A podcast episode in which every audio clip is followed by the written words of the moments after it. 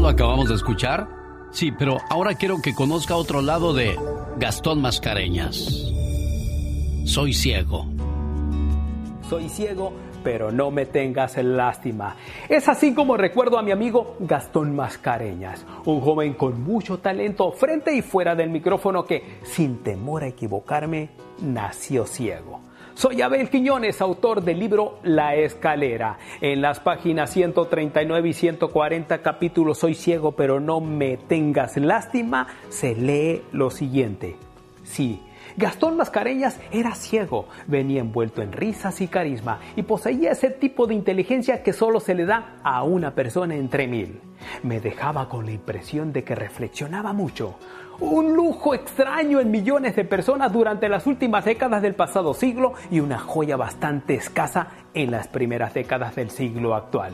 Resueltamente en una ocasión mascareña. Muchas gracias Abel Quiñones por ese reconocimiento que le das a, un, a una estrella de este programa, al señor Gastón Mascareñas. Y no es porque esté presente, pero yo siempre lo he dicho al final de cada una de sus parodias, que qué creatividad, qué trabajo, y créamelo, yo que sé producción, sé lo que toma hacer todo ese tipo de detallitos que haces en cada uno de tus trabajos. Por lo tanto, te recibimos como patrón de rancho con cohetes y aplausos, Gastón Mascareñas. Buenos días, ¿cómo estás? Muy buenos días, genio. Me siento halagado con este recibimiento y muy agradecido, primero que nada, con Dios y contigo, por supuesto, con mi amigo Abel Quiñones, que yo no me esperaba que pues me iba me iba a incluir en este libro como ya bien escuchamos que se llama La escalera. Eh, no lo he terminado de leer todavía pero lo poco que he escuchado de él este es un libro que y no porque vengamos nosotros ahí creo que va a ser un libro que va a motivar a muchas personas mi genio a, a salir adelante a luchar por sus sueños porque después de todo, pues de eso se trata la vida, ¿no? De, tratar de realizar lo que uno quiera y ser feliz, ¿no? Más que nada. Oye, me, da pena, eh, yo que veo no leo y tú que no ves lees. Me imagino que has leído otros libros, Gastón.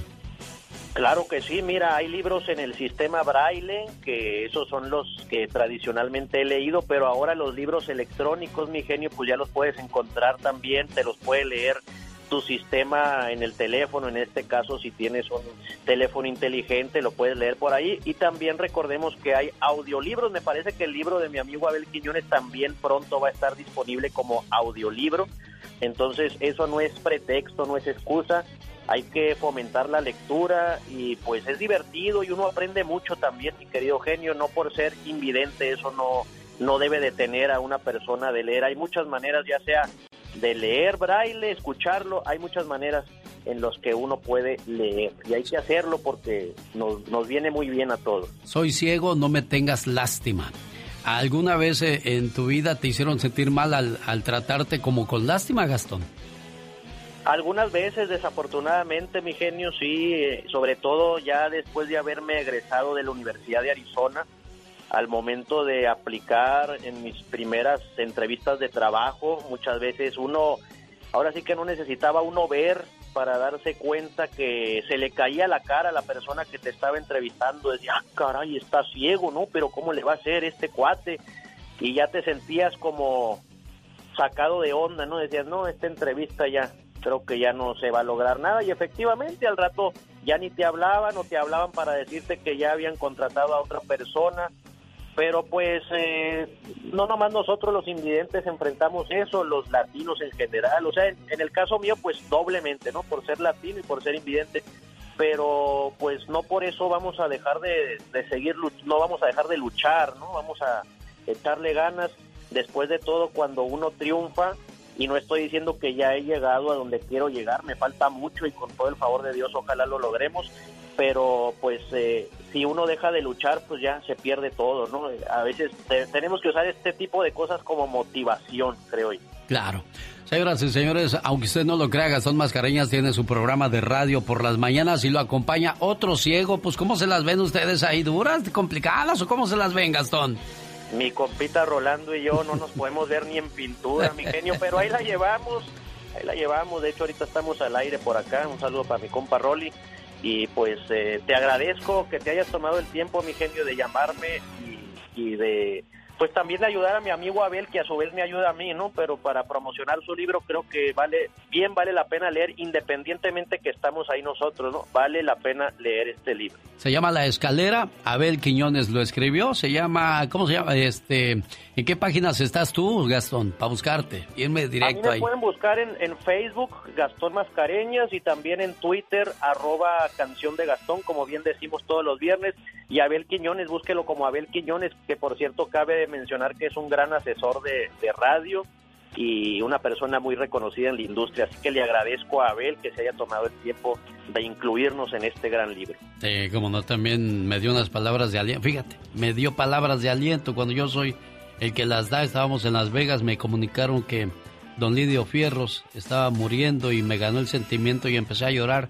Lloré y lloré y me abrazó y me dijo, Alex, te digo algo, dice, cuando murió mi papá me dolió, pero cuando murió mi mamá, ay Dios, ese dolor fue más grande. Así es que si te sirve de consuelo, tienes que llorar, tienes que desahogarte, pero al final del día tenemos que aceptar que desgraciadamente el proceso de la vida es así. Señoras y señores, Gastón Mascareñas, gracias Gastón, te dejo que me sigas haciendo la competencia a ver si me llegas. No, hombre, nunca, nunca, mi genio. No, no te creas, no, hombre. Para todos sale el sol, que tengas un excelente día, Dios te bendiga y gracias por enseñarnos a quienes estamos completos, que nosotros somos los incompletos. Buen día. Félix Gallardo, ex líder del cártel de Guadalajara, fue condenado a 37 años de prisión por el Señor gobernador, otra vez con todo respeto, pero para... Ahora para ustedes, 24 horas en 2 minutos. Buenos días, muy buenos días. Cerradas por el coronavirus. Las grandes tiendas que alguna vez fueron gigantes en la economía estadounidense hoy están sufriendo en la pandemia. Hay que entender que esas tiendas entraron en la pandemia con una debilidad en, su modelo empresarial. O sea, hace tiempo que estaban perdiendo competencia a las tiendas digitales.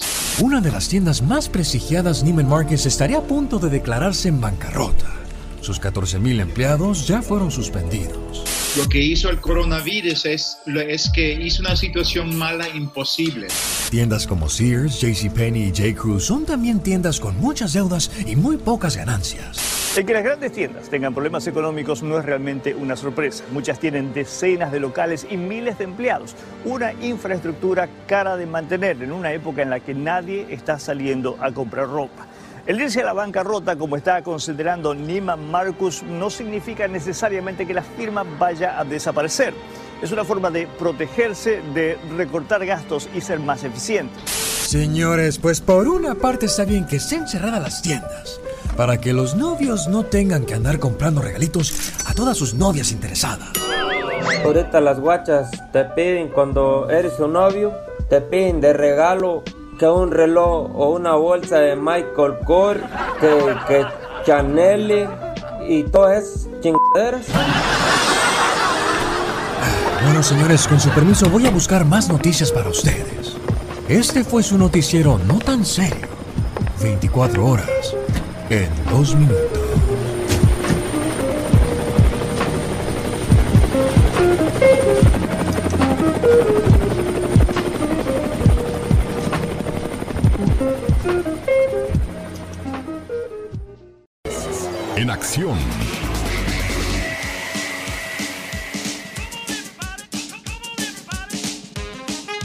El baúl de los recuerdos de Andy Valdés. Andy, buenos días.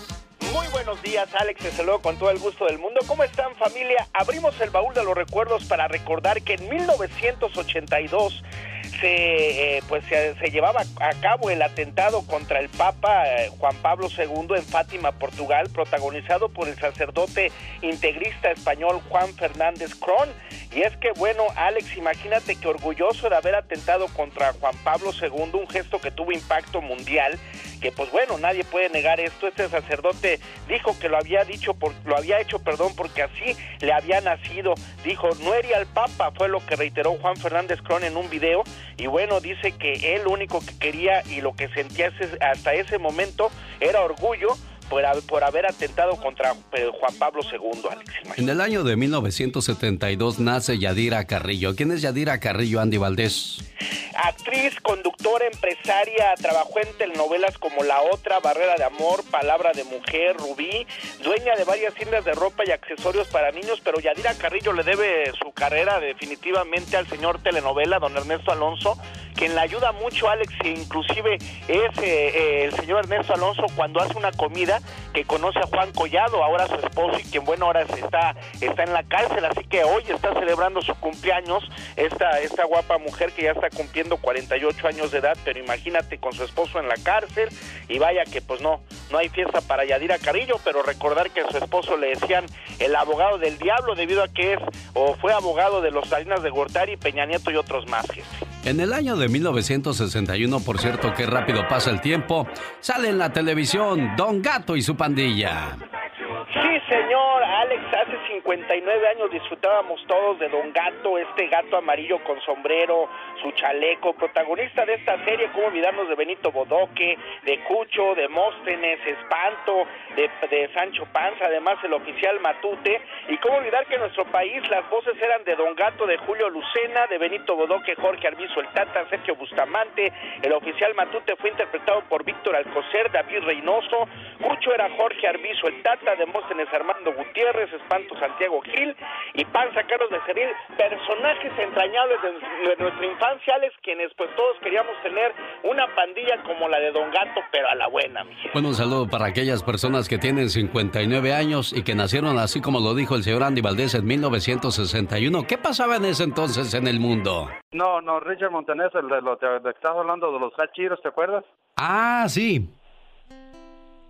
Sí, ¿lo, lo conoces? Trabajaba, sí, como no trabajamos ahí en la compañía misma donde yo trabajo, ahí en la Frito Day, Cucamonga. Ahí fue donde creó esa, nos sacó el patente ese de los hachiros. ¿Y si es cierto o, o, dije cuento? No, no, sí es cierto. Ahorita lo traen volando por todas partes en jet privado y la fregada. Eso sí es cierto, es, es la verdad. No, miren nomás lo, lo, que, lo que vino a ser un, un, un jueguito o, o, un gusto. Lo, lo que lo llevó a hacer, ¿no, Jesús? Millones. Sí, es de... muchos millones esa cosa, de los hachiros es una cuestión de muchos millones. Una vez llevamos una carga de botas de, de, de 25 centavos, la llevamos hasta Georgia, hasta Tennessee, Georgia, Georgia, Perry, Georgia, lo llevamos hasta allá, un trailer lleno hasta allá. Bueno, déjeme le cuento a la gente que nos acaba de sintonizar esta mañana. ¿Cómo, ¿A qué hora sería? ¿Como a las cinco y media de la mañana, más o menos, no? Jesús. Como hay como a las cinco y media más o menos alrededor de ahí, sí, sí. Richard Montañez era un conserje de la empresa Frito Lay. Un día la máquina se rompió con una tonelada de polvo de chetos, la cual tenía que limpiar. Él se llevó algo a casa, lo mezcló con chile en polvo y a su familia le encantó. Montañez vendió la receta a chitos o chiros o chetos y se la pasó de conserje a ejecutivo en Frito Ley. Ya escuchó usted a Jesús Contreras. Oye, Chuy, ¿no, no te dice, hey, Chuy, vente, vamos a echar una vuelta en el avioncito este? No, lo he mirado ahí nomás, pero sí, sí me saluda cuando nos vemos ahí, sí nos saludamos. Yo, yo, yo por lo cierto, yo lo, cuando él iba a lonches, yo lo, yo, yo, lo mandaba a los lonches a él, o sea que yo lo hacía relief. Ah, mira, ¿usted lo mandaba y ahora? No, no, pues, no, o sea que yo, yo, o sea, la noche yo me encargaba de cuidar la máquina para que fuera la noche. Oh, mire, ¿y usted sigue trabajando ahí todavía? Sí, sí, yo ando manejando un trailer ahorita, es lo que ando haciendo. Mire. no, es lo que ando haciendo, manejando un trailer acá. Ahorita ando en Las Vegas ahorita. Ahí le mando un saludo a Martín, aquí el de los Lampers, un camarada y que es muy compa, y a todos los demás que andan aquí trabajando. Con todo el gusto del mundo, Jesús Contreras, y ahí muévanle algo, a lo mejor al rato no, pues que ya Jesús Contreras es el nuevo millonario de la Frito Ley. No, pues ya mero. Ah. No, aquí soy yo quería estar en el quería ser chofer y ya lo ves lo que ando haciendo. Ah, pues ahí la lleva, ahí la lleva, Chuy. Muchas gracias por, por compartir y sobre todo confirmar los datos que damos en este programa. Señor David Faitelson, ¿ya estamos listos para que regrese el fútbol en estos días? No, no, no, no, de ninguna manera. No, no, y creo que Alex, el, el, eh, tendremos que acostumbrarnos a una nueva vida. Lo estamos viendo en Europa que las cosas están un poco más avanzadas en los tiempos, es decir, ellos ya están saliendo aparentemente de la pandemia y eh, eh, vemos que en los restaurantes, por ejemplo, se están manteniendo las mesas a distancias de dos metros, una, una distancia importante. Em, también están regulando bueno, está sucediendo ya aquí en los supermercados, me ha tocado a mí, seguramente también a ti, Alex, que, que, se entra en una fila al supermercado para que no llenar completamente el establecimiento y que no haya contacto entre la gente, se agregan guantes, se agrega uso de gel, se agregan máscaras, eh, vamos a vivir eh, tiempos complejos en ese sentido, pero tenemos que, pues, que acostumbrarnos a que esa va a ser nuestra realidad y lo mismo pasará en el deporte. Ahora, si tú me preguntas directamente si hoy estamos listos para volver al fútbol, la, respuesta es no. Lo están apresurando un poco, por un tema del negocio, eso está claro. El negocio está perdiendo muchísimo dinero parado, como muchos otros negocios que están desesperados. El fútbol paga grandes cantidades a los jugadores de fútbol y mientras esté detenido, pues más se va hundiendo en el abismo, ¿no? Yo solo digo, ¿qué tal si vas al estadio donde hay 20 mil personas y hay un infectado? ¿Esto cuándo se va a acabar? Nunca. No, estoy de acuerdo contigo. Y sabes una cosa, eso va a tardar muchísimo en volver el público en los estadios, yo no lo veo, Alex. Muchos, muchos expertos dicen que será hasta el 2021, hasta el próximo año. Igual en temas que tú sabrás más que yo de conciertos y esas situaciones, pues aglomerar, juntar tantas personas en un escenario es un riesgo. Lo vimos antes de la pandemia, Alex, en un partido que jugó el Atalanta. El Atalanta es un club que juega en Bérgamo, al norte de Italia cerca de Milán, donde el foco de la infección fue terrible, jugó contra el Valencia un partido de Champions. Ese, esa, esa, mm, eh, eh, eh, conjuntar 40 mil personas esa noche significó un foco de contagio del virus que se extendió por toda Italia y además llegó a España vía los jugadores del Valencia. No, y deja a los jugadores, vía los aficionados del Valencia que habían viajado a Italia a ver ese partido un, un, un, escenario grande para aficionados va a ser muy complicado. El fin de semana regresó la UFC en, en Florida y regresó sin aficionados, únicamente para la televisión. El deporte va a volver vía la televisión, Alex, y así se va a mantener durante algún tiempo. Muchas gracias, señor David Feitelson, por el reporte increíble. Ya tiene 10 años en el programa. Desde el 2010 forma parte de esta programación el señor David Feitelson. Oiga, la diabetes la tiene muy agobiada o agobiado. Consiga Moringa el Perico para que usted pueda solucionar su problema de salud. Llame ahora mismo al área 626-367-2121. Área 626-367-2121. Ya, genio loca. ¿Qué pasó? todas tus cosas y vámonos de aquí a echar pulgas a otro lado. Vámonos, ah, vámonos. Ah, tu talento es correr a la gente entonces, tú. oh my God. Qué buen talento tienes. Ese talento, no sé. Bueno, de lo que hablamos el día de hoy con la diva de México acerca de personas que tienen discapacidades pero aún así demuestran su talento, está Johnny Joe Jones. Dice, la gente me pregunta cómo puedo permanecer tan positivo después de perder mis dos piernas. Yo simplemente les pregunto, ¿cómo pueden permanecer tan negativos teniendo las suyas? Exactamente, qué sabias palabras. Tenga usted un excelente día. Si el Todopoderoso no dispone de otra cosa, mañana a 3 de la mañana hora del Pacífico. Aquí le esperamos.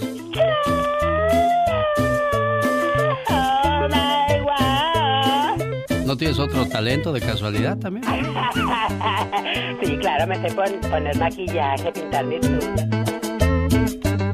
Dicen que el mundo está lleno de músicos, poetas y locos. Yo no sé qué opina usted, señor Andy Valdés, pero escuche. Que ya era mayo del 2020, no pude aguantar las ganas de poder, de querer comunicarme con ustedes y mandarles un mensaje de aliento para ustedes con todo mi cariño, todo mi amor, porque saben que mi público es de lo que yo puedo vivir. Ya no aguanto más, ya no aguanto más. Así que pues apareció un tipo en las redes sociales, en los periódicos, en todos lados diciendo que es Juan Gabriel, señor Andy Valdés, ¿qué es esto? ¿De qué se trata? No, no, no, además, pues imagínate, si fuese Juan Gabriel, pues ya se le cayó el pelo al pobre don Juanga y pues no, este señor se ve que es un impostor, Alex, es lo que dice al menos el señor Joaquín Muñoz. No, no, no, no, espérame, es que no hay peor ciego que el que no quiere ver dónde le ves tú parecido a Juan Gabriel, por amor de Dios. No, pues no, ¿dónde? Entonces, pues, digo, no, no está loco, ¿eh? está loco quien ve el video. sí, no, no, y los que hablan de él, ay, que apareció Juan Gabriel, no, de veras, sí, míralo, ahí está. No, y Para nada. ah, fue trending, ¿eh? En todas las redes sociales. Sí, pero para nada que se parece, ni habla como Juan Gabriel. Pues no, pero pues mira, A ver, espérame, porque está hablando, está hablando la, la otra persona. ¿Qué pasó, criatura? Dios, que Dios santo se le metió el espíritu de Juan Gabriel a ese hombre. ¿Cómo, hablaba Juan Gabriel, tú que lo conocías bien? Bueno, pues hablaba así como que lo que se ve no se pregunta. Ah, sí, sí, te pareces. No serás tú. Ya voy a decir que ya soy Juan Gabriel. Tú te pareces más que él, oye. exacto. Sí, increíble, ¿no? Que los medios nos vayamos con la pinta. No, pues sí es. Pues ni se parece, ¿para qué le hacemos caso, por amor de Dios? Y bueno, ya llegaron las informaciones en la voz de Yasmina Maracita. Vamos a escuchar qué es lo que pasa en el mundo. Hola Yasmina, buenos días un total de 68 menores inmigrantes bajo custodia de las autoridades de Estados Unidos tras haber entrado al país sin acompañante adulto han dado positivo a COVID-19, informó la Oficina de Reasentamiento de Refugiados. Y en más noticias sobre la pandemia de COVID-19, Estados Unidos sigue alimentando la hipótesis de la responsabilidad de China en presuntamente ocultar información sobre la gravedad del COVID-19 mientras no ha podido frenar el avance del coronavirus que ya supera los 1,3 millones de casos y las 80 mil muertes en todo el país. Una coalición de 18 fiscales estatales pidió al Congreso investigar al gobierno chino por el manejo de la enfermedad. Y ahora sí nos vamos para México, donde el presidente Andrés Manuel López Obrador pidió disculpas al personal sanitario del país tras haber dicho que hay médicos que solo buscan enriquecerse, unas palabras que fueron tejiversadas según el mandatario. Ya el país alcanzó los 36.327 casos acumulados y 3.573 decesos de COVID-19 tras la notificación en las últimas horas de 1.300 nuevos contagios y 108 decesos, informaron las autoridades sanitarias. Y por otra parte, cerca del 40% de los negocios no esenciales que abrieron sus puertas durante el fin de semana en el condado Los Ángeles no cumplieron con las órdenes de distanciamiento social y uso de tapabocas, reveló una evaluación hecha por las autoridades de salud. La directora de salud pública del condado Los Ángeles, Bárbara Ferrer, dijo que inspectores de salud realizaron evaluaciones en 410 empresas, incluidas floristerías que abrieron sus puertas justo para la celebración del Día de la Madre. Esas son las noticias que estamos cubriendo en esta mañana aquí en el show de Alex Genio Lucas, invitándoles a que sigan en sintonía y también para que me sigan en mis redes sociales, en Instagram como Yasmina Maracita Espinar y en Facebook como Yasmina Maracita. Bendiciones, bye bye. Muchas gracias, hasta luego, que te vaya bonito. Bueno, muchas veces cuando conseguimos un título universitario nos da por humillar a las demás personas, pero un día Tom Hardy dijo, Deja de pensar que solo porque tienes un título universitario eres inteligente. Conozco a muchas personas que tienen una licencia de conducir y ni siquiera se saben estacionar. Y como dijo la diva de México, ¡Sas culebra! Al piso. Tras, tras, tras, Sí, los de adelante corren mucho y los de atrás se quedarán. Ya los escuché, andan. Fíjense que Richard Montañez era un conserje de una empresa llamada Frito Lay un día la máquina se rompió con una tonelada de polvo de chetos, la cual tenía que limpiar. Él se llevó a casa parte de, esos chetos, los mezcló con chile y polvo y a su familia le encantó. Así fue como nacieron los hachiros. Wow, y bueno, de conserje a ejecutivo de Frito Lay por un pequeño invento. Hay que, hay que saber aprovechar las oportunidades donde aparezcan, señor Andy Valdés. Claro que sí, mira qué maravillosa oportunidad la de este señor y qué creatividad, ¿no? sí, pero pues yo también cada vez que leo o escucho algo así digo, ¿y dónde está mi oportunidad para hacer lo mismo? Quiero billetes, quiero billetes. El show.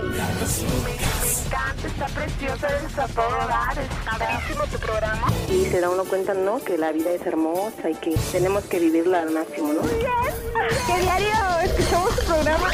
Y escucharte es lo primero que hago. Pues sí, vale. Joaquín de Perris, California. Joaquín, buenos días, ¿cómo está usted? Buenos días. Eh, ¿Cuándo, se le quemó la casa, Joaquín? El jueves en la madrugada. ¿Qué fue lo que pasó? Ah, fueron fallas de posiblemente sea la caja del, de la electricidad o el, el boiler, el water heater. Ajá. Cuando uno renta una casa, muchas veces renteros piden aseguranza de rentero, que es una aseguranza para protegerse, protegerlo a usted y de esa manera también el rentero se protege al saber que usted está asegurado. ¿Usted de casualidad se le requirió aseguranza en algún momento? No, no, nunca nos dijo nada. Nunca les dijo nada. En el contrato no estaba eso. Ah, pues no, no, no creo que esté eso. No, no está eso. Este, Pero, ya lo leyeron. Ajá. Y no, no está. No está eso. Bueno, ah, dice que el daño económico es muy grande. ¿Por qué es muy grande, Joaquín? Porque se nos quemaron tres troques eh, y toda una herramienta que teníamos, una motocicleta nueva de esas de montaña y todo eso y este pues ahora toda la ropa también porque pues este empezó en el garage explosiones y todo. Y este la ropa pues ya casi todas nos deshicimos de ella verdad pero todos están bien nadie nadie salió lastimado ante esas explosiones Joaquín. No gracias a Dios no mire el, la recámara más cercana que estaba era mi hijo y él y él este, escuchó el tronido y él fue el que nos despertó a todos ¿Y, qué te este, dijo la policía, Joaquín?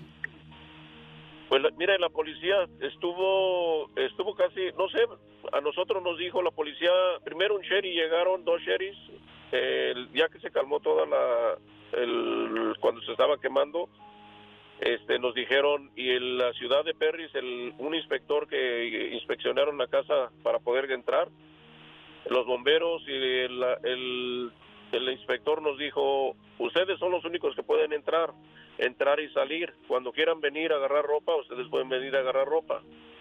Entonces, este, ese día los, los que nos rentan, los que colectan la, la renta, sí. no, no, nunca aparecieron. Yo lo reporté a las 4 de la mañana y ellos llegaron como hasta las 4 de la tarde nunca nos, nos, dieron ayuda ni nada de nosotros este estuvimos este ahí esperando hasta que taparan la casa para no dejar mis cosas así verdad sí. Este entonces este pues eh, llegaron y burlándose de nosotros. Yo quiero yo yo necesito un abogado porque yo sé que y los vecinos miraron eh, tenemos testigos cómo nos trataron. A mí me hicieron que cancelara el contrato que lo tenemos eh, vigente hasta diciembre, que querían ellos que ya rompiéramos el contrato ese día. Este, luego este, le mandaron a poner, el, cambiaron las llaves, mandaron poner un, diferentes locks y cambiaron las llaves, nos estaban este, burlándose de nosotros, ah, ya no nos dejaron, eh, llegó el sheriff ya nos dijo usted está bien, entonces a ellos los corrió, les dijo, ellos tienen todo el derecho de estar quedándose, no, no quedándose en su casa, dejar las cosas. Y este, y ellos este, entonces agarraron, se fue el sheriff y volvieron a llamar a otros.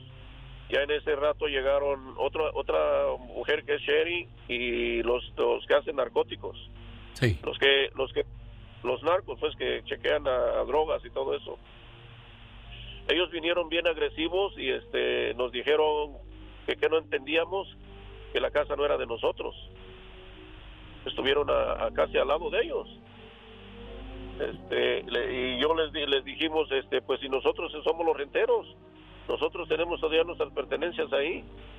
Y no dijeron que no escuchan dice se tienen que ir se tienen que salir. Bueno, ahí en el área de, de, Los Ángeles, California, el único abogado que conozco es Anthony López déjamelo contacto, le, le cuento tu caso y ahora le voy a pasar tu número para que te llame y de esa manera a ver qué, qué te puede sugerir y si es que se puede abrir un caso en esa situación. Joaquín, pues, caray, qué, qué difícil situación. Dime, Joaquín. Mira, muchas gracias y yo sé que en verdad yo he tratado de hablar desde el jueves contigo. Nunca, no, no alcancé, pero gracias a Dios hoy es el mero día que ah, dicen que las cosas ah, pasan por algo. Este, sí, muchas gracias. Mira, este, a nosotros, a nosotros nos han hostigado de, nos dijeron hasta a punto de mis hijos pelear con ellos porque me trataron con groserías. Me dijeron cosas que no las puedo decir en el radio. ¿Los renteros o la policía?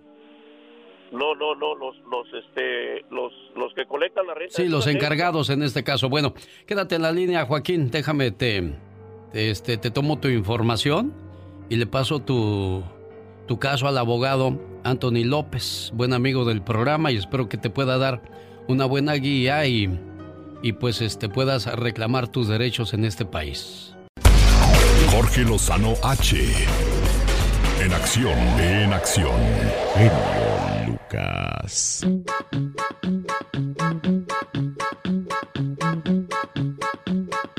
¿Cómo saber cuando un amor te conviene? Para aquellos jóvenes que están indecisos y no saben si esa es la persona correcta, señor Jorge Lozano H, ilumínenos, ilústrenos, por favor.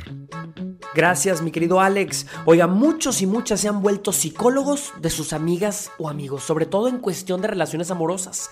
Y es que cuando una persona está verdaderamente enamorada, se le nubla la vista, se le adormecen los sentidos, se le confunde la intuición y a veces hasta le falla la inteligencia, lo ha notado. ¿Cuántos casos ha visto usted de relaciones que no iban a ningún lado? Un tren destinado a descarrilarse y todo mundo lo vio venir, menos la persona que iba en él. Si usted ha estado en la posición de aconsejar a algún amigo o amiga y más de alguna vez le ha tenido que decir, amiga, ese amor no te conviene. Amigo, entiéndeme, no te conviene, pero no le hacen caso por más que lo intenta. Si ve que sus amigas defienden a patanes con frases como, él ya cambió, ella me lo prometió. No, compadre. Y ahí tiene uno que regresar a decir las tres palabras que duelen como navajas. Te lo dije. Si usted conoce gente que cuida de sus amigos de caer en situaciones así, el día de hoy le quiero compartir tres señales de alerta para poder decidir cuando un amor ya no le conviene. Número uno, cuando ya se acostumbró a fallarle. Oiga, todos somos humanos y podemos equivocarnos. Sin duda, todos merecemos una segunda oportunidad, pero hay quien pide su segunda oportunidad 50 veces. Un amor que vale la pena no necesita niñera. Deje de batallar intentando corregir a quien no aprende. Si no se lo demuestran con hechos, de nada sirve que se lo vengan a prometer ni con flores ni con besos. Número 2. Le hace sentir insuficiente. Una persona vacía intentará poner en la espalda de su pareja la imposible tarea de llenarlo. No deje que le carguen al muertito, oiga, nos merecemos un amor completo y no en pedazos. No se conforme con menos. Aquel amor que constantemente le quiere hacer sentir que usted es una mala pareja, que no cumple con los estándares, que no vale lo que dice que vale. A esa gente no me le entregue el corazón, por favor, porque le garantizo que no va a ser suficiente. Número 3. Cuando no hay expectativas de futuro. Triste es saber de gente que pasó sus mejores años sentada en la sala de espera del compromiso. Y aquel nunca se animó, nunca se vio para cuándo. No le apueste su futuro a alguien que no tiene proyecto de vida. La vida hay que caminarla juntos. No podemos andar remolcando a nadie. Señor o señora, si parece pato, si habla como pato y camina como pato, le voy a decir una cosa. Es pato el mendigo y no le conviene. Hay quienes merecen mucho más que las migajas de amor que reciben. Deje de conformarse con menos y prométase que ningún día de soledad y ningún momento de debilidad le hará bajar sus estándares de calidad. Yo soy Jorge Lozano H y le, le recuerdo mi cuenta de Instagram para que me siga, ya sabe cuál es, arroba Jorge Lozano H y en Facebook encuentra como Jorge Lozano H Conferencias. Les mando un fuerte abrazo como siempre y éxito para todos. Los grandes. Alex. Hey, Mr. Obama. How are you? Good, thanks. Now I can tell to my grandsons the president knows my name. Absolutely. El genio. Sí, Neri, hola, ¿nos escuchas? Sí, ¿quién habla? Habla David Faitelson, te, te lo paso. Neri, eh, te saludo con gusto. ¿Me, ¿Me permitiría hacerte un par de preguntitas nada más? Ya nos colgó David. ¿Ya nos colgó? Sí, sí, se pone yo raro. Los grandes están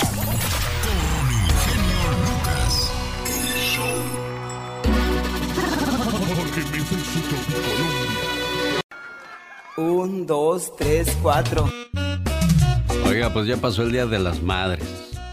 Este Día de las Madres fue sin salir a pasear, comer en casa, no hubo regalos y sin visitas. Más o menos así como celebramos el Día del Padre, ¿verdad, criatura? Exactamente, todo tranquilito. Oiga, porque ya estoy esperando el Día del Padre y ese día, pues, con las puras llamadas del viernes la vamos a hacer. Ya no vamos a necesitar hacer programas de llamadas el sábado. Hay, hay muy pocas llamadas para los papás. ¿Tan mal los portaremos, señor Andy Valdés? Pues mira, Alex, pues ahí está la, ahora sí que ahí está la, la prueba, pero pues sí, las mamás siempre van a ser y serán más socorridas, gente. Bueno, un saludo para la gente que se enamora y se obsesiona. Tal es el caso de El Chapo Guzmán, dada a conocer la historia de Blanca Estela Peña García. Era empleada bancaria de Compostela en el estado de Nayarit, pero nunca pensó que en una fiesta cambiaría su vida. En esa fiesta conoció a un hombre llamado Joaquín Guzmán Loera, mejor conocido como El Chapo. Dice que pues iba a verla al banco y entonces qué Señor, por favor, estoy trabajando. A ver, yo, yo, yo soy el Chapo. A ver. ¿Qué, mija? ¿A qué hora sale? Ay, Dios santo, salgo en la tarde. Uh, no habría manera que yo la esperara, mija. Ay, Dios santo, pero no sé, como que me da pena. Bueno, esta vieja se está haciendo mucha del rogar. Ya sé qué voy a hacer voy a agarrar la avioneta y voy a hacer que lluevan rosas. Pues así hizo. Hizo que llovieran flores, le echó toda la, toda la, todo el cielo lleno de flores. Y en vez de impresionarle, esta se asustó, dijo, no. Bueno, pues dice, pues para acabar pronto la historia le hizo dos chamacos. luego, luego. sí, pero se casaron contra su voluntad, luego desapareció y estaba viendo las fotografías. Porque ya ves que uno es curioso.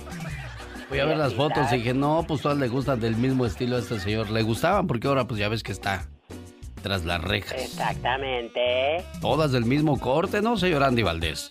Todas y todas guapísimas, Alex. Pues para muestra un botón, ahí está la reina de belleza, esta muchacha de apellido Coronel. Emma Coronel, bueno.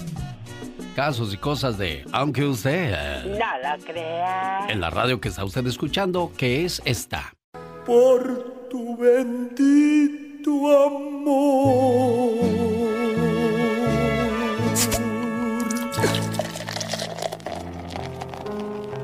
De las canciones cheleras, ¿no, señor Andy Valdés? De las de karaoke, mi Alex. Esas de las que escuchas y... Luego, luego grito ametralladora.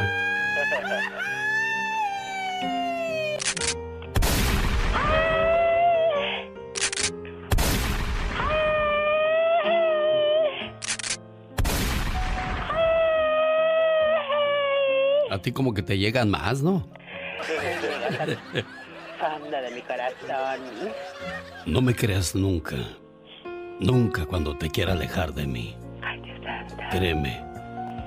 Cuando te quiero alejar más de mí, es cuando más te necesito. Wow. Así, es uno, ¿no? Exactamente. Ahí anda uno regando el tepache, luego dice ella, no, mi amor, no me quería ir. Simplemente estaba en un momento de lapsus idiosus. O sea, lazos idiosos quiere decir que andaba yo de idioso. Dije, no, va a ser más fácil que me vaya y, y siga mi vida solo, en solitario. Y es que mucha gente confunde la libertad con el libertinaje, ¿no, señor Andy Valdés? Correctamente, Alex, y pues te das cuenta que no es lo mismo y pues te hace falta pues la otra mitad. Y al rato dices, por favor, déjame volver a casa. Hola, amor.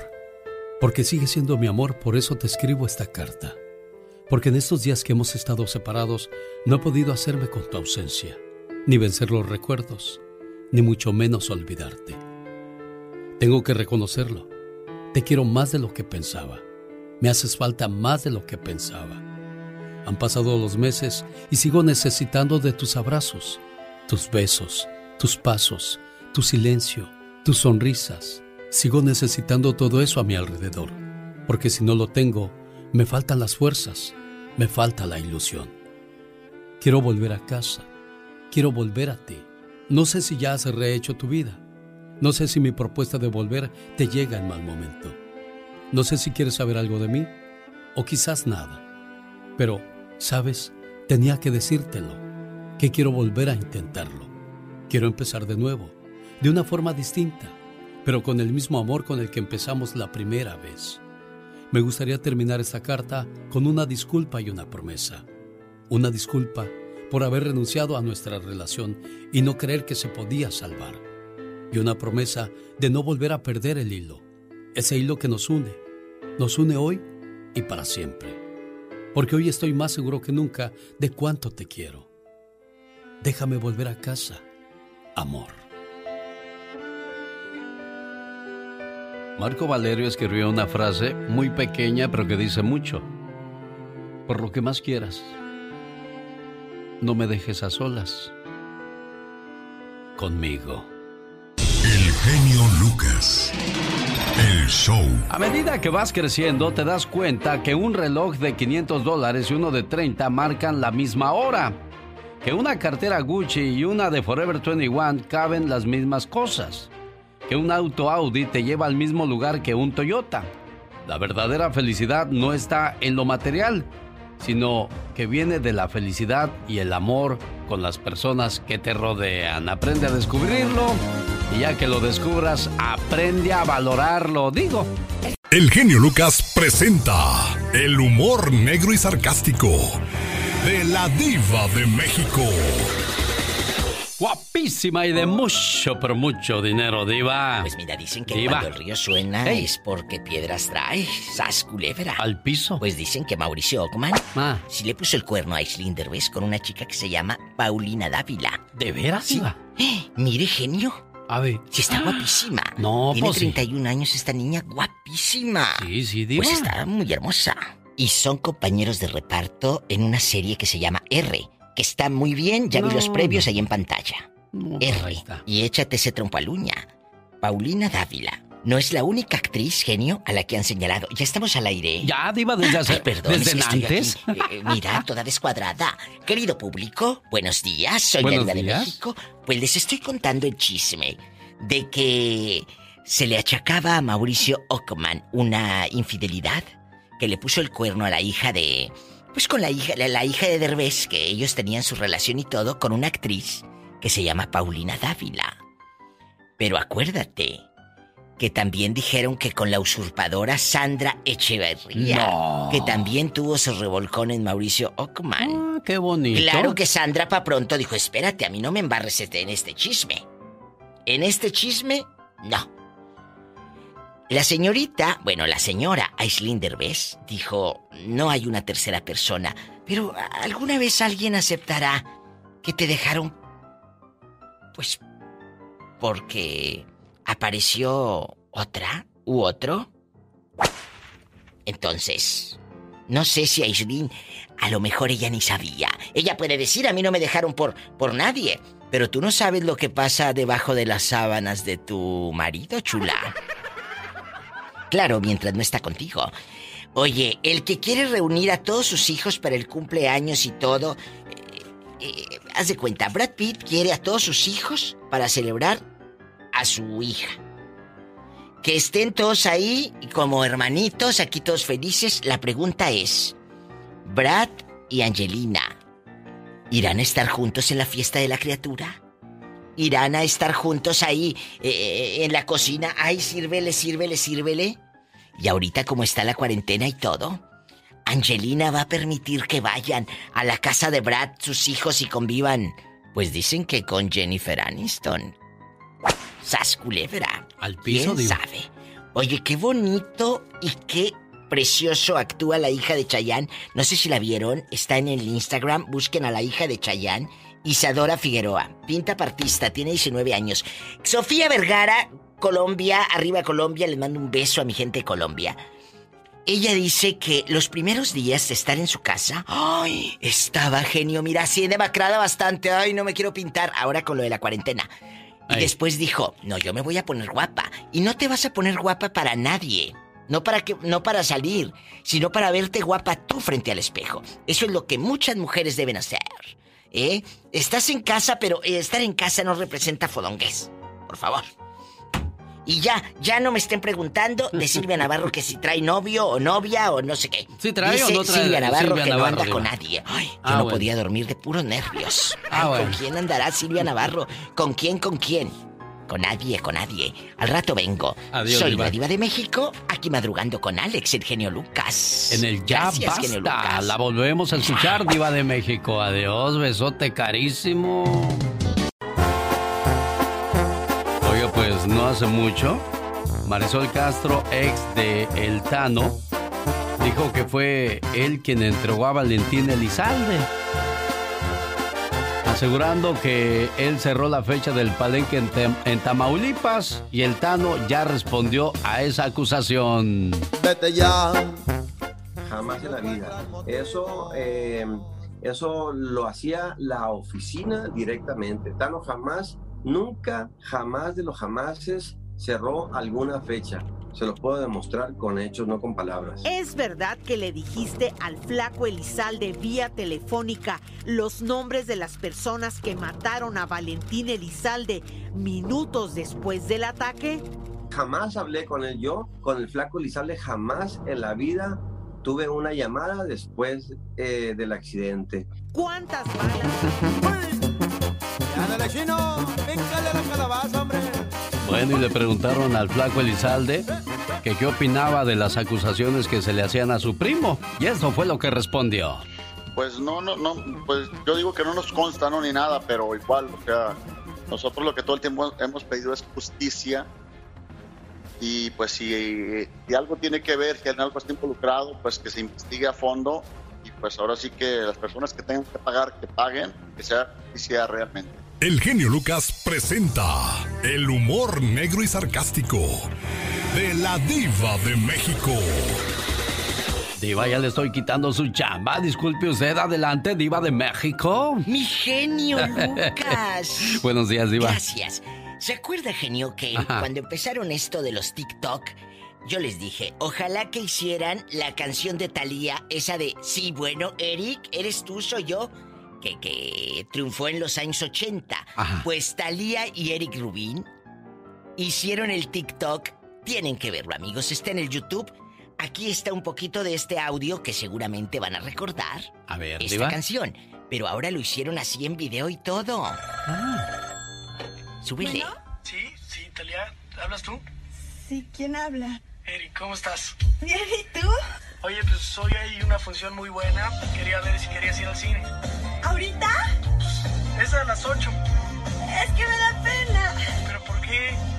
Tienen que ver el video. De verdad, genio, a mí me emocionó mucho. Los fans lo agradecieron. Y qué padre les quedó. bueno, rápido en bastante. Fue lo más de TikTok es en estos días. Y déjame contarte que Eric Rubin ya dijo que sí va a haber encuentro con Timbiriche y que va Talía, que viene la serie de Timbiriche que va a estar buenísimo. En 1988 se lanzó esta canción. Me están eh, dando aquí el dato, muchas gracias. Es cierto, en el 88. Fíjate, ¿desde qué año anda? No, pues ya tiene Desde tiempo, el 88 y la canción sigue funcionando.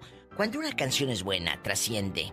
La pregunta es, muchos de los que andan ahora cantando en 35 años seguirán los chavos tarareando su música?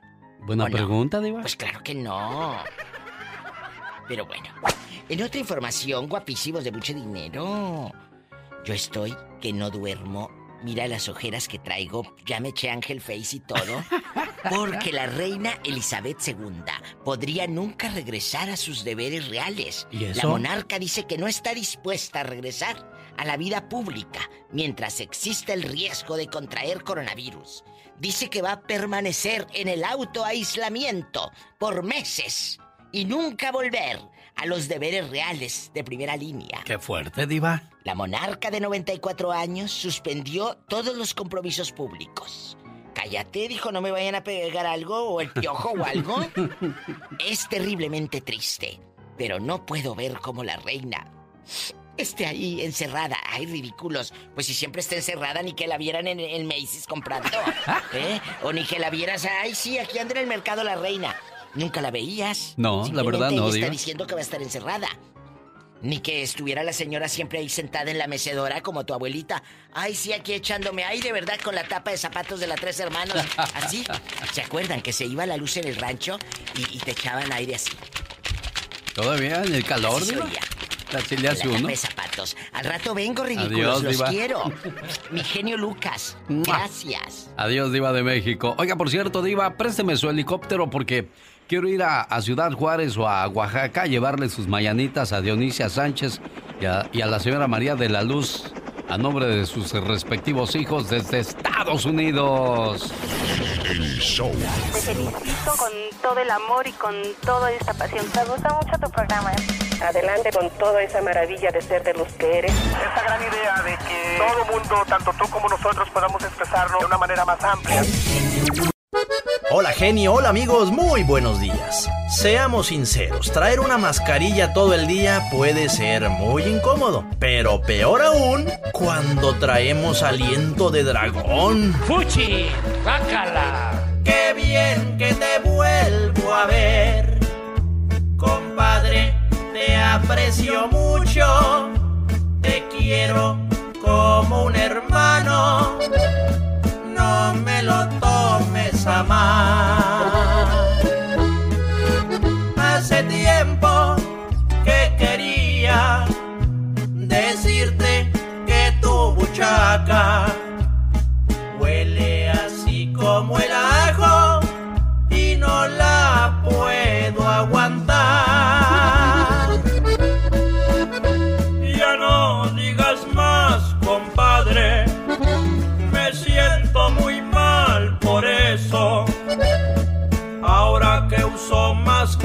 yo lo vine a notar.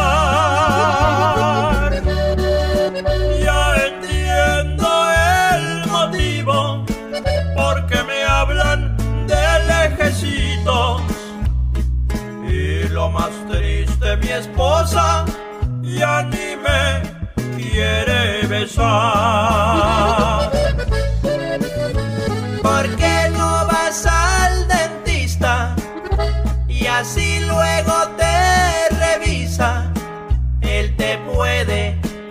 Asesorar.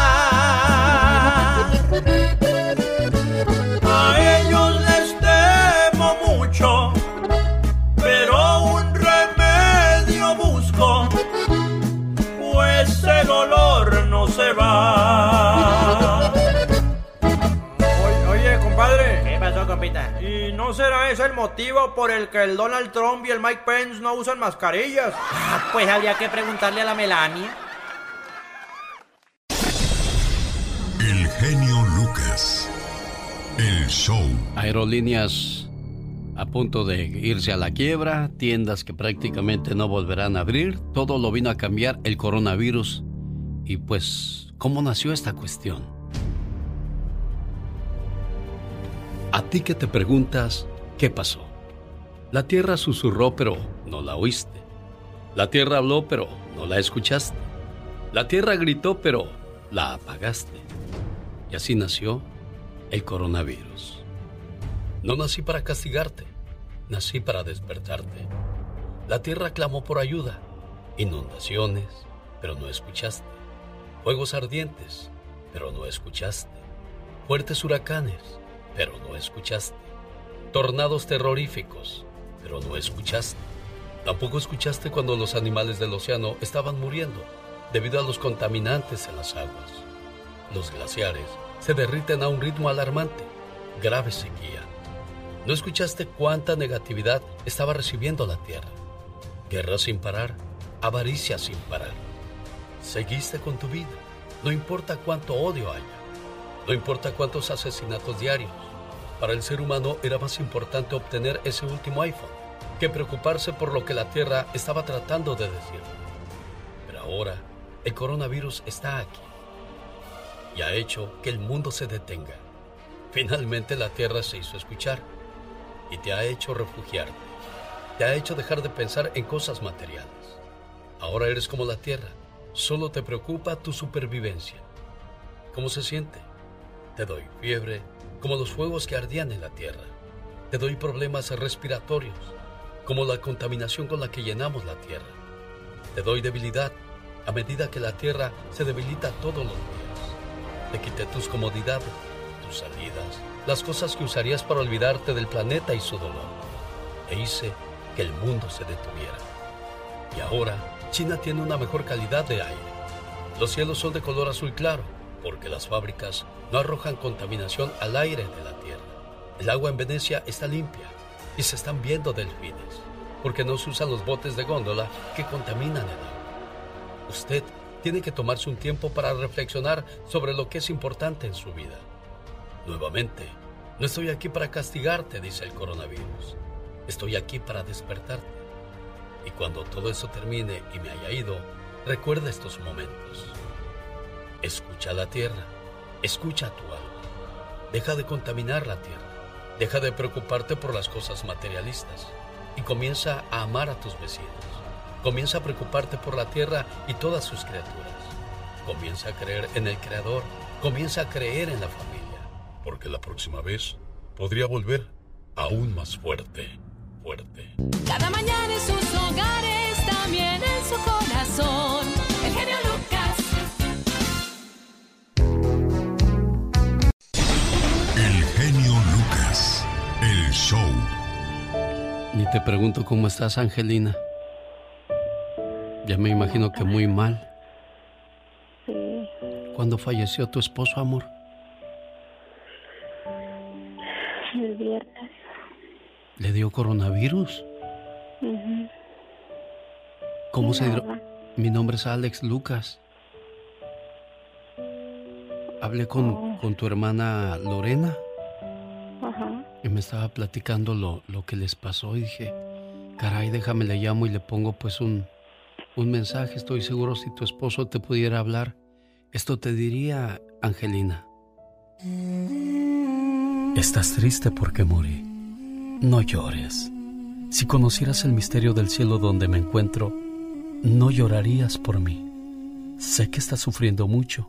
Conservo aún todo mi amor por ti y una ternura que jamás te pude en verdad revelar. Nos quisimos eternamente en vida, pero todo era entonces muy fugaz y limitado. Vivo en serena expectativa de tu llegada algún día, pero por ahora piensa en mí, en tus luchas, piensa en esta maravillosa morada, donde no existe la muerte y donde estoy junto a la fuente inagotable de la alegría y el amor. Si verdaderamente me amas, no llores por mí, estoy en paz. Buenos días, Lorena. Muchas gracias, Alex. De nada. Nada, nadie mejor que un hermano o una hermana para entender lo que está pasando, pues alguien tan querido de la familia. El tiempo va a pasar, las distancias nos van a separar, los hijos crecerán, los trabajos irán y vendrán. A veces nos van a romper el corazón, nuestros padres morirán, algunas personas van a olvidar los favores recibidos, carreras o trabajos llegarán a su final. Pero de lo que sí estoy seguro es que tus hermanos siempre estarán ahí. No importa cuánto tiempo y cuántas millas hay entre ustedes. A veces tendrás que caminar por un valle solitario, como la situación que vives en estos momentos, Angelina. Esa situación tan difícil de entender y ahora qué es lo que vas a hacer es lo que te preguntas. Pero te digo una cosa, tus hermanos estarán alrededor de ese valle, alentándote, orando por ti empujándote y esperándote con los brazos abiertos al final de ese camino. Pero te digo una cosa, algunas veces estos hermanos romperán las reglas y caminarán junto a ti o te llevarán entre sus brazos para que tu camino sea más fácil, más llevadero. Por eso siempre podemos contar con los hermanos. Y ese es el motivo de esta llamada para hacerte saber que tu hermanita Lorena está contigo. Ahí está tu hermana Lorena. Ángel, mande. Ya sabes que te queremos y quise hacer esto para que sientas que no estás sola. Gracias, hermanita. Y échale ganas. Sí.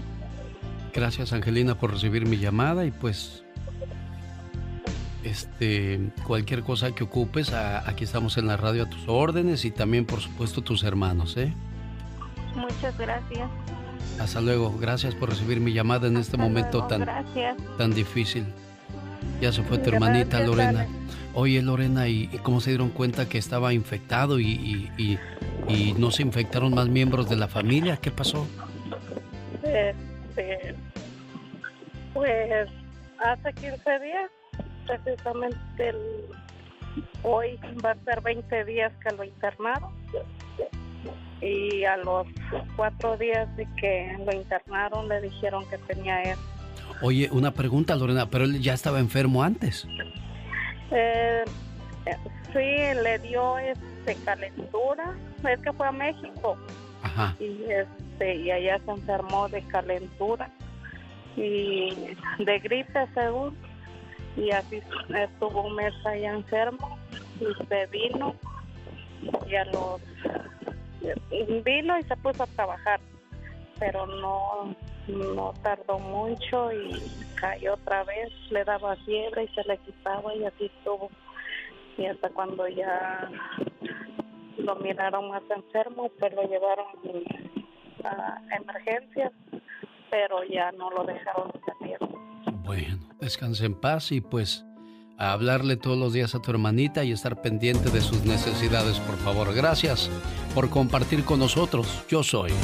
El genio Lucas.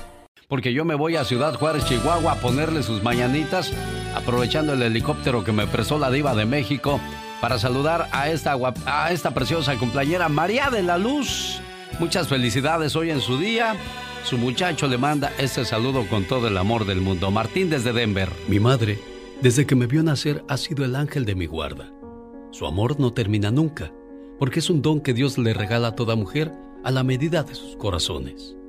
Si ustedes aún tienen a su mamá viva, luchen por verla feliz y nunca la insultes, porque de sus ojos saldrán lágrimas, las lágrimas que más tarde te tocará llorar a ti.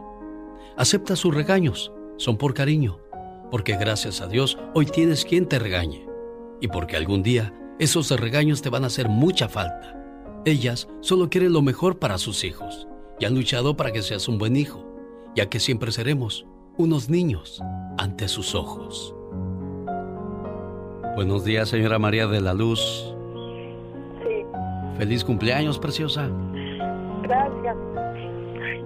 Aquí está su muchacho Martín desde Denver, con todo el amor del mundo, el cariño y el respeto para usted, ¿eh? Sí, Ahí, ahí está tu mamá, muchacho. Lupita. Feliz día de las, de las madres, feliz cumpleaños. Gracias, mijo, gracias. ¿Cómo Ya, sa- anda? ya sabe que se le quiere mucho, María de la Luz, ya sabe que su muchacho la extraña mucho y pues que no diera por estar ahí con usted.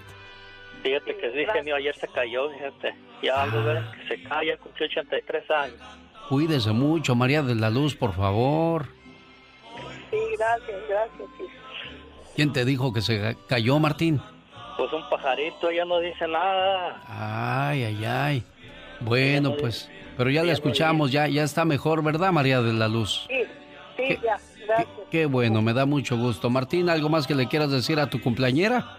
Pues nomás que la queremos mucho mis hijos y yo y mi bombón la queremos mucho, que se cuide mucho y pues ahorita desgraciadamente no podemos estar con ella por esto que está pasando, pero ya pronto vamos a estar con ella y primero Dios y que Dios me le deje muchos años y que pues que la queremos, mi papá desgraciadamente ya no está con nosotros, pero todavía la tenemos a ella y pues mis hermanos, todos la queremos, la queremos mucho y que Dios me la deje muchos años más. ¿Cómo le dices de cariño a tu mamita, Martín? Lucita. Lucita, cuídese mucho, Lucita. Los grandes están con el genio Lucas.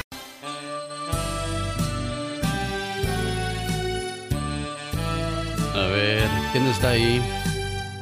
Tú eres la, ma- la- la hija de doña Cristina. Sí, yo soy la Y- o bueno, ella. Tú, tú eres María No, soy, soy Berta. o Berta, que vive en Santa María, California. Ajá, sí, en Santa María. Ajá. Oye, pues déjame- mamá que está en Jalisco. Tu mami que está en Jalisco, déjale marco de una vez. Aquí vamos a marcar.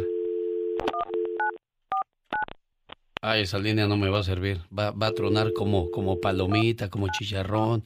Y queremos que salga bien bonita la voz de, de la cumpleañera. De sus... No va a creer usted cuántos hijos tuvo esta señora. 23 hijos. Please leave your message. Ah.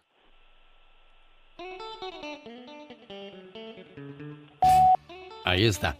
Hola, ¿qué tal? Este saludo de cumpleaños es para Cristina Mendoza, que vive en la Huerta, Jalisco. Señora Cristina, le traigo un mensaje de amor, de cariño, de parte de su hija Berta, desde Santa María, California. Fue la primera voz que susurró mi nombre.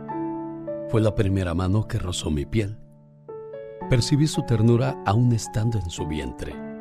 Sabía que me amaba antes de nacer. Con espera y paciencia, cuidaba de mí. Y dejó de ser ella para ser para mí. Mi dolor, mi dolor se calmaba si estaba en sus brazos. ella me abrigaba en su pecho y me hacía dormir. Así es el amor de madre. Amor que no guarda rencor, que no olvida, que daría su alma y su vida, sin duda alguna, tan solo para mí. Gracias, mamá. Ahí está el saludo con mucho cariño para tu mamá preciosa, que ya le, ya le había yo marcado antes, dos veces, y dije a ver si la tercera es la vencida, pero no. Está apagado el teléfono de tu mamá, Berta. Está apagado. Sí, pero ahí le quedó en su correo de voz. Le dices a tu hermana, oye, préndele ahí el correo de voz para que escuche el mensaje de mi mamá. ¿Qué le quieres decir a tu mamita, Berta? Es que la quiero mucho. Que, que, que se haga de cuenta que soy muy orgullosa porque ella es mi mamá y una mamá muy guerrera, muy trabajadora, muy, luch- muy luchista. Una buena mamá que si volvieran a ser yo, ella, esa, esa mamá elegiría yo. Ah, mira qué Sí, bonito. porque mi mamá es una mujer muy atenta, muy muy trabajadora, muy guerrera y muy buena con todos sus hijos. Oye, 23 Sí, hijos. Bueno, ahí ya se, me, ya se acabó el, el- el tiempo para, para seguirle dejando mensaje a tu mamá, pero ya quedó ahí tu voz, ya quedó ahí el, el- el saludo muchísimas gracias. y todo. Muchísimas gracias, genio. 23 Dios hijos. ¿Cuántos, ¿Cuántos hombres en, en el matrimonio de tu mamá y tu papá? Mande. ¿Cuántos No, hijos? ha- ha- Haga de cuenta, fueron, fuimos 23, pero quedamos vivos, haga de cuenta ahorita quedamos vivos 17. 17, ya, ya se murieron Y este que 10 hombres y 7 mujeres estamos ahorita vivos. 10 hombres y 7 mujeres. ¿Y. ¿Y cuántas mujercitas murieron? Pues ya van, pues ya quedamos 17, pero fuimos 23 en total. Y yo soy de las más grandes. Oye, oye, pero se les acababan los nombres para tu papá y tu mamá. Oye, pues ya, vieja, ¿cuántos? Ya ese es el número 22, ¿cómo le ponemos? Pues vamos a, vamos a nombrarlos por número, va a ser más fácil. El No, uno. mi, mamá se, mi mamá se merece un premio, la mera verdad. Sí, no, la verdad, sí, La oye. verdad sí se merece un premio. Sí, mi mamá. y sí, todo sí. sigue- y fíjese, fíjese, nomás tuvo con, con, haz de cuenta, nomás con doctores, tuvo siete. Ajá. Y los demás, todos tuvo con parteras. Oye, otra pregunta, Berta. Este, ¿tu papá no sería coscolino que haya tenido más por ahí? Porque 23 chamacos. 23 con mi mamá. Ah. Mi papá tenía, tenía con otras mujeres y también tenía hombres, tenía más niños, más hijos. ¿Cómo ve? Oye, pues yo Nomás tengo- con mi mamá, solo con mi mamá tuvo 23. Yo tengo que ir a tomar otras- agua a la huerta Jalisco. Esa agua de ser es milagrosa, que es la del que es la del tlacote ni que ocho cuartos. ¿Cómo se, cómo se llamaba tu papá, Berta? Mi papá se llama Raúl. ¿O todavía vive don Raúl? Sí, todavía vive. Ah, bendito Dios, mira. Pues a qué edad comenzaron tu mamá y tu papá a hacer Se llama, se- él se llama José Raúl, mi papá José Raúl. Pero haz de cuenta, fíjate que mi papá empezó, haz de cuenta se casaron a los, mi mamá tenía 18 años y mi papá 19. 18, 19? No, pues co- a- de la misma edad iban. Y, Y- tuvo 23 hijos y aparte ya tuvo, y mamá, haz de cuenta, nunca le falló, mi mamá era firme, bien firme, y, y cuenta, y se daba cuenta y mamá se enojaba. No, pues más firme él, ¿no estás viendo, chamaca? No, pero mi mamá bien firme y se mantuvo, mira, para que, decía, lo decía, decía mi papá, porque mi mamá se enojaba porque mi mamá se daba cuenta que mi papá andaba por allá con otras mujeres, se da, y decía, Sí. mi, decía mi papá, tu mujer no te enojes, dice, a ti no te falta nada, dice, tú eres la catedral, las otras son las capillitas, no te preocupes, decía, tú eres la mera chingona. Ah. Ay, qué pues qué consuelo le daba a tu mamá. ¿Tú crees? Mi mamá, bien pobrecita. Y pues nomás, cada año tenían chiquillos, cada año un, un bebé, cada año, pero pero nunca se le juntaban dos de brazos. Bueno, cuando tuvo gemelos, Ah. se le juntaban dos de brazos porque eran gemelitos, pues. Sí. Pero tuvo dos partos de gemelos, ¿cómo ve? Ay, no, y, siempre- y cómo le, oye, ¿y cómo le hacía tu papá para los pañales, la leche o No, pues haz de cuenta, decía mi papá que cada hijo era una ben- una bendición, que cada hijo iba prosperando, Dios lo bendecía con cada hijo que iba teniendo, ¿cómo ve? Y sí, es bien- mi papá bien 23? positivo.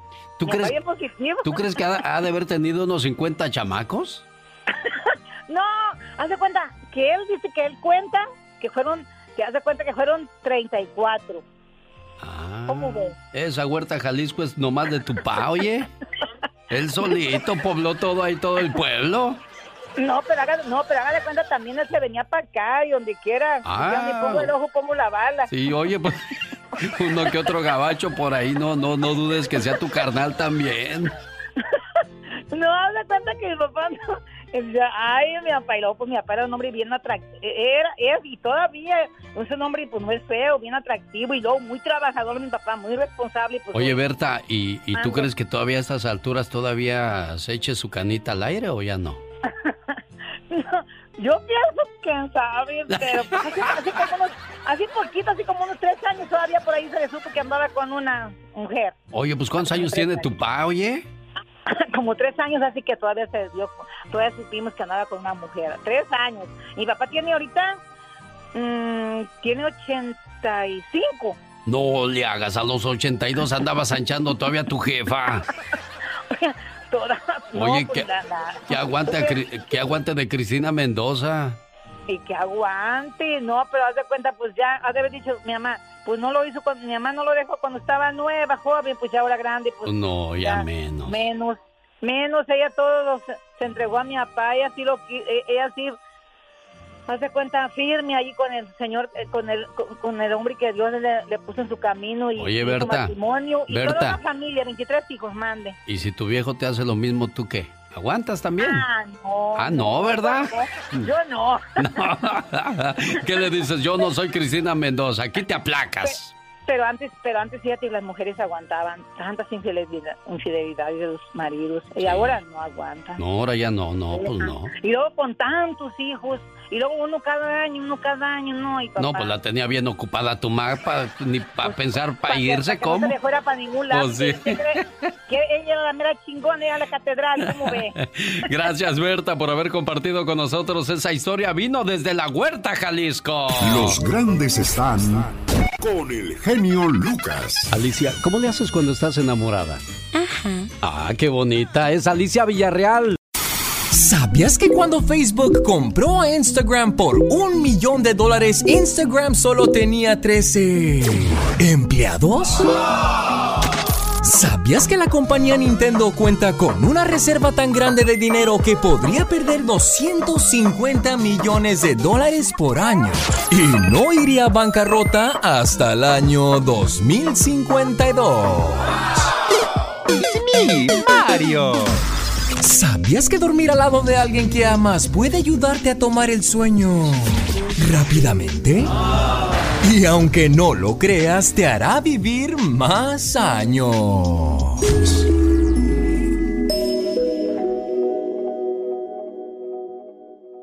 El genio Lucas.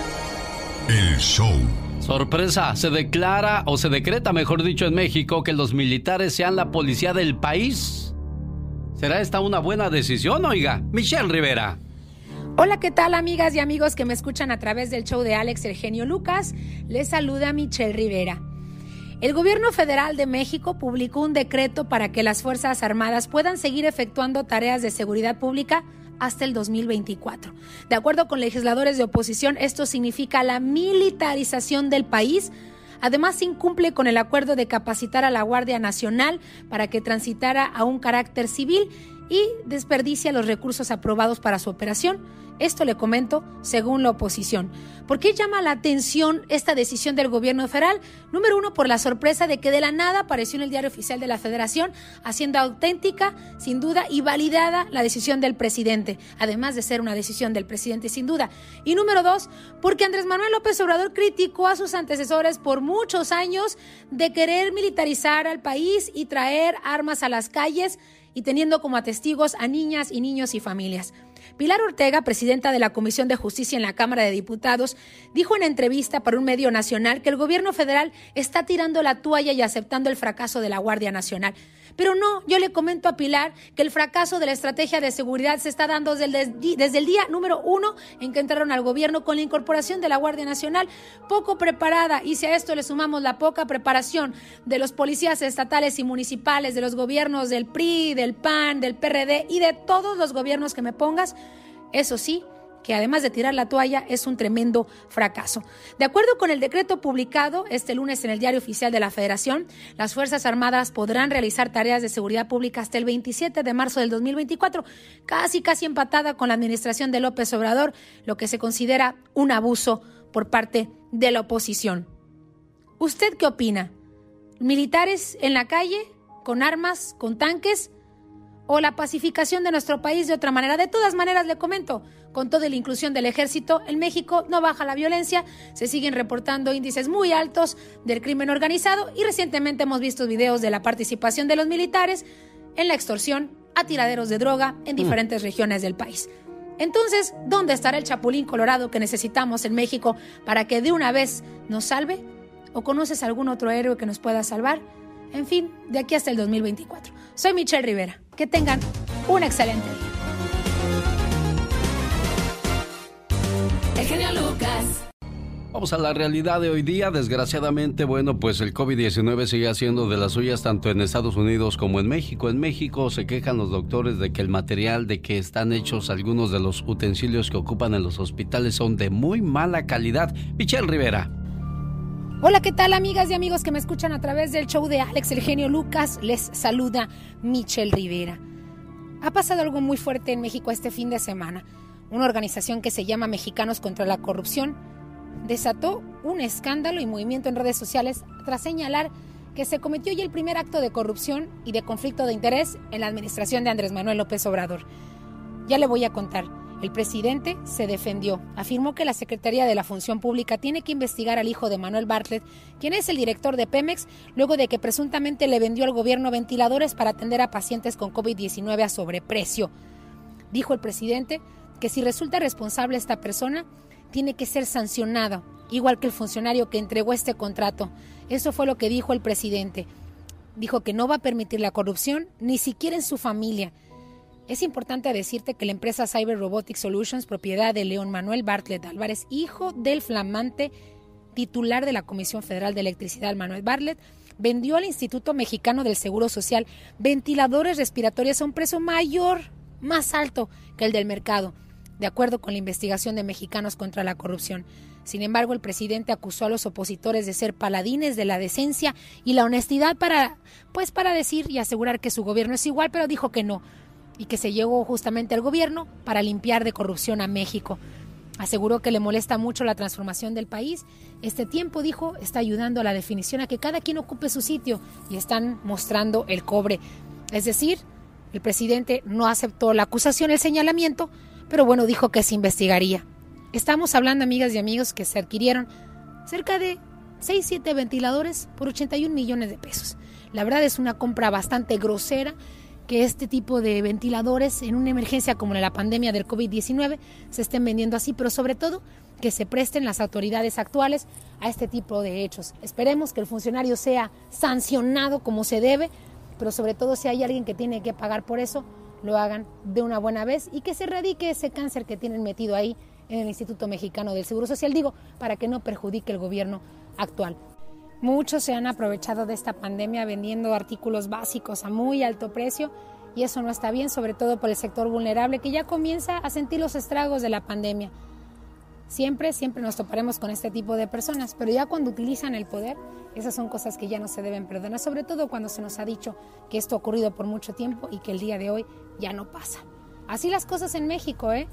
Ya veremos qué respuesta nos da el gobierno federal en los siguientes días. Les saludo a Michelle Rivera. Les mando un fuerte abrazo. Muchas gracias, Michelle. Y bueno, la casa donde se concentró Andrés Manuel López Obrador con su equipo para esperar los resultados de las elecciones se dio a conocer que es de los Bartlett. Entonces, ¿qué les debe Andrés Manuel López Obrador a la familia Bar Bartlett que se las está cobrando y de seguro, bueno, no va a haber culpables de esa situación? Oh, ¿y ahora quién podrá defenderme? Paletas, helados, sándwich, bolis, esquimales, vasitos, chicles con chile, cigarros con cohete. Pásele, patrón, va a llevar los dulces, la cajeta, favor de coco, a rayanes. Aquí le vamos a dar en que la lleve, sin compromiso, patrón. Tienes que dar artritis, godornitis, pedernitis, pie de atleta, comezón, le apesta el buche, no puede dormir. Aquí le vamos a curar tu enfermedad. Por la mísera cantidad de dos dólares le vamos a dar tu frasquito de fosfo vitacal. Creador y ejecutivo. A ver, aquí le al joven, el señor quiere otro. Bueno, de todo como en botica, señoras y señores, ya llegó la voz y ayuda de Patti Estrada. Hola, Patti. Hola Alex, gracias, muy buenos días, buenos días a todo, todo el auditorio y bueno, pues recuerde que tiene hasta mañana mediodía, mañana 13 de mayo para hacer cambios en su cuenta con el IRS para poder recibir el depósito directo. Mañana le voy a contar el lugar a donde usted tiene que devolver su pago de impacto económico que no le pertenece porque pues llegó hacia una persona fallecida, a dónde lo tiene que devolver y también a dónde, cómo tiene que hacer para devolver el cheque, para devolver el cheque que le llegó por correo. ¿Qué es lo que tiene usted que hacer cuando le llegó por correo un cheque de impacto económico y que no le pertenece? Mañana se lo voy a decir, así como también me han preguntado sobre personas eh, que recibieron el cheque de alguien que está encarcelado. Yo le voy a decir qué es lo que tiene que hacer y con de acuerdo a lo que cuenta el sitio de internet del IRS, no es porque yo lo sepa, no es porque yo lo invente, es porque he consultado la página del IRS. Y también eh, le voy a decir mañana todas las situaciones de preguntas que manda la gente que el IRS y que posiblemente usted esté en la misma situación. Y bueno, pues este mensaje eh, le vamos a dar prioridad a un mensaje que considero importante porque desde ayer lo tenía previsto. Es un mensaje que enviaron desde Las Vegas y es para los hidalguenses, exclusivo para hidalguenses y es la implementación del operativo Escudo Migrante Seguro de la Secretaría de Atención al Migrante. Es para migrantes hidalguenses que viven en Estados Unidos diagnosticados con COVID-19 hay un apoyo de hasta 8 mil pesos. Familias que se encuentran en Hidalgo y que dependen de un migrante hidalguense radicado en Estados Unidos diagnosticados con COVID-19 y que en esta situación pues les impide enviar remesas, podrá haber apoyo de hasta 5 mil pesos. Familias de migrantes hidalguenses fallecidos en Estados Unidos a consecuencia del coronavirus para que pongan en marcha un proyecto productivo Habrá apoyo de hasta 25 mil pesos para sus familias en el estado de Hidalgo. Para más detalles, recuerde llamar a Martín Germán, un buen amigo del show de Alex, el genio Lucas. Su teléfono 702-633-7959. Si usted quiere su número, llámeme y se lo repito. Y, y valga la redundancia, repito, es para la gente migrantes del estado de Hidalgo, Alex. Oye, Pati, ahora que hablas del COVID-19, reclusos de una prisión de California intentan infectarse con coronavirus para forzar su liberación. El sheriff Alex Villanueva explicó en rueda de prensa imágenes de vigilancia filmadas el mes pasado en el centro de detención. Muestran a los reclusos acurrucados en un área común bebiendo del mismo recipiente y compartiendo una mascarilla.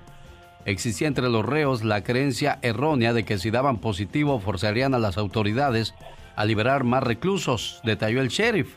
Villanueva también indicó que los reclusos estaban bebiendo agua caliente para tratar de elevar sus temperaturas ante una revisión, para de esa manera presentar síntomas del COVID-19 y buscar su liberación, pero dijo que eso no va a ser posible. ¿Qué cosas, no? Bueno, fíjate nada más lo que son las cosas si se llegan a infectar, bueno, algunos correrán con suerte de que el virus no les haga tanto daño, que el virus no, no te aporree tanto, porque quizás su sistema inmunológico esté fuerte.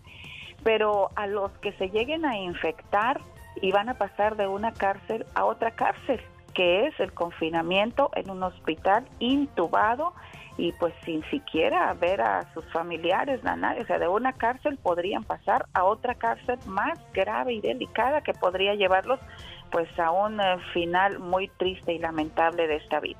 La voz de Patti Estrada regresa más adelante con informaciones. Gracias, Patti.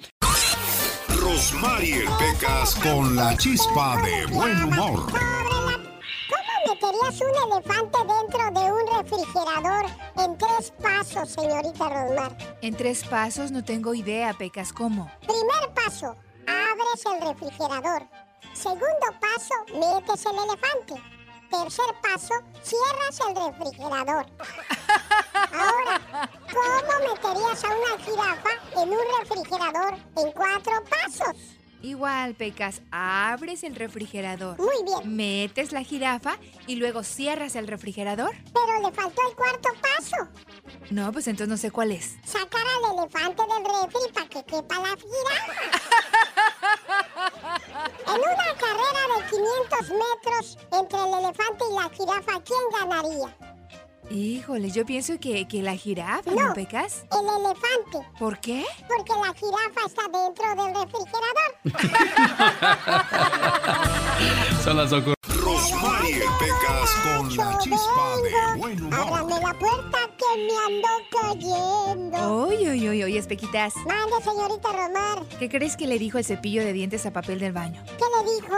Le dice el cepillo bien triste, ¿sabes qué, amigo? A veces pienso que tengo el peor trabajo del mundo. ¿Y qué crees que le responde el papel de baño? ¿Qué le dijo? Más triste todavía. ¿Estás seguro, amigo? Pero ay, ay, ay, qué borracho vengo.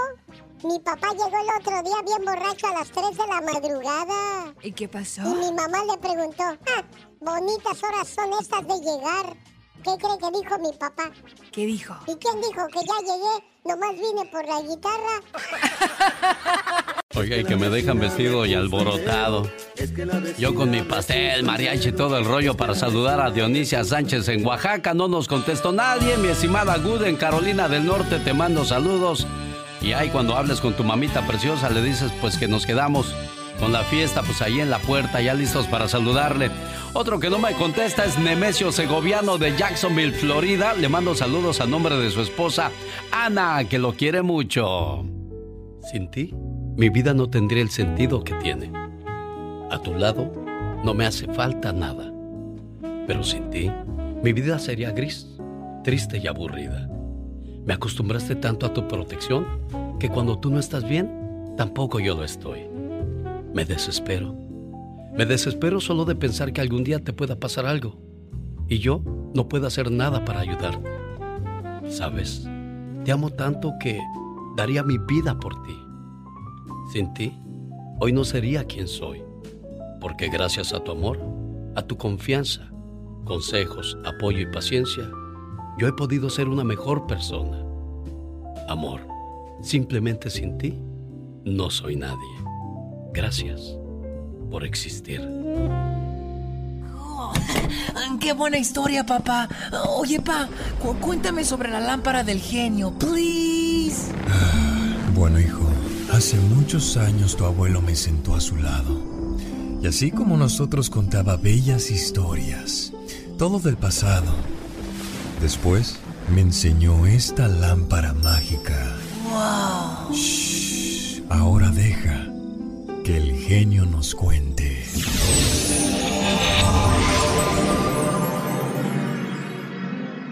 Qué lindo soy, qué bonito soy, cómo me quiero.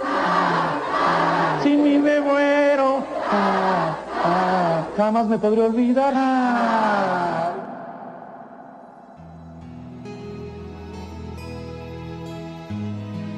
Esta es una de las canciones emblemáticas del comediante más popular en la década de los 90, Francisco Jorge Stanley Albaitero. Paco Stanley para los amigos. Paco es en la casa, aquí soy el señor Stanley. No, no que era nada, no. Oye, ya está, ya hombre, no, Mario, es una broma. Mario. Este hombre tenía una larga carrera amenizando programas de variedades por televisión. El lunes 7 de junio de 1999, después de grabar el programa en turno, se dirigió a la famosa taquería El Charco de las Ranas, junto con sus compañeros de fórmula, Mario Besares y Jorge Gil, aunque hay versiones de que estaban acompañados por guardaespaldas, los cuales lucieron por su ausencia cuando al terminar de almorzar y al estar en su camioneta, fueron alcanzados por tres sujetos. Hoy una noticia ha conmocionado a todos los mexicanos sin excepción. Paco Stanley, el popular animador de la televisión, fue asesinado a plena luz del día. Uno de ellos abrió fuego con un rifle de asalto, descargando 20 disparos y cuatro de ellos le quitaron la vida al comediante e hirieron a su compañero Jorge Gil. El hecho de que Mario Besares estuviera en el baño en el momento del crimen lo convirtió en un sospechoso y por ello fue arrestado junto con Paola Durante. edecán también del programa. Usted y Paco estaban en el baño. Sí. Paco terminó antes. Sí. Se fue y le dijo, te espero afuera. Sí. Pero subió al coche. Sí, me Y subió con sí. Jorge. Sí. Eh, eh, Era costumbre que lo esperara en su coche, subido ya al coche. Me hacían la broma de que de repente se salían como, como que me dejaban en el lugar, sí. Porque siempre llegaba yo tarde a todos lados, entonces me hacían la broma y se iban adelantito, ya me subía. No sé en qué tiempo, si se, se bajó, si se tardó, no sé, no sé en qué tiempo. Lo único que no fue es que en el momento que yo intenté salir del baño empecé a oír los, los disparos. ¿no? Sí. Eh, ¿Usted sospecha de alguien? No, para nada. No sé. ¿Tenía enemigos? No. ¿Cómo puede ser eh, que no los tuviera, que, que usted no pudiera estar enterado de todo esto, siendo que fueron especialmente a matarlo unos profesionales de este oficio? Además de ellos, en septiembre de aquel año se dictó formal prisión a una galería de personajes más. Erasmo Pérez Garnica, el Cholo. Jorge García Escandón y José Luis Rosendo Martínez, todos acusados de homicidio calificado, tentativa de homicidio y lesiones. Sin embargo, dos años después, en enero del 2001, todos ellos fueron liberados por falta de pruebas. En otras cosas, Erasmo Pérez Garnica, conocido por muchos como El Cholo, quien fuera identificado como presunto homicida del comediante Paco Stanley, esto en 1999, y quien, la verdad es que si no lo recuerda, le comentó que él fue liberado tan solo dos años después por falta de pruebas.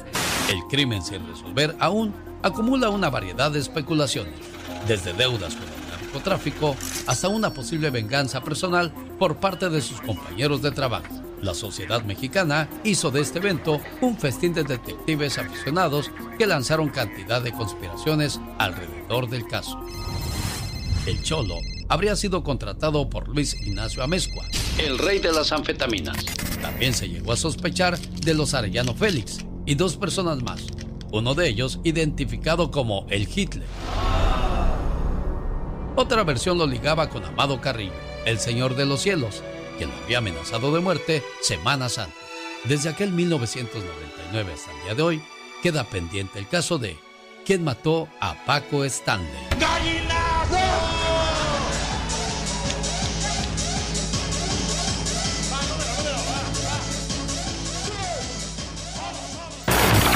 Más rápido que el correcaminos. Delgado que la pantera rosa. Presentando la mejor producción radial en el mundo mundial. El genio Lucas.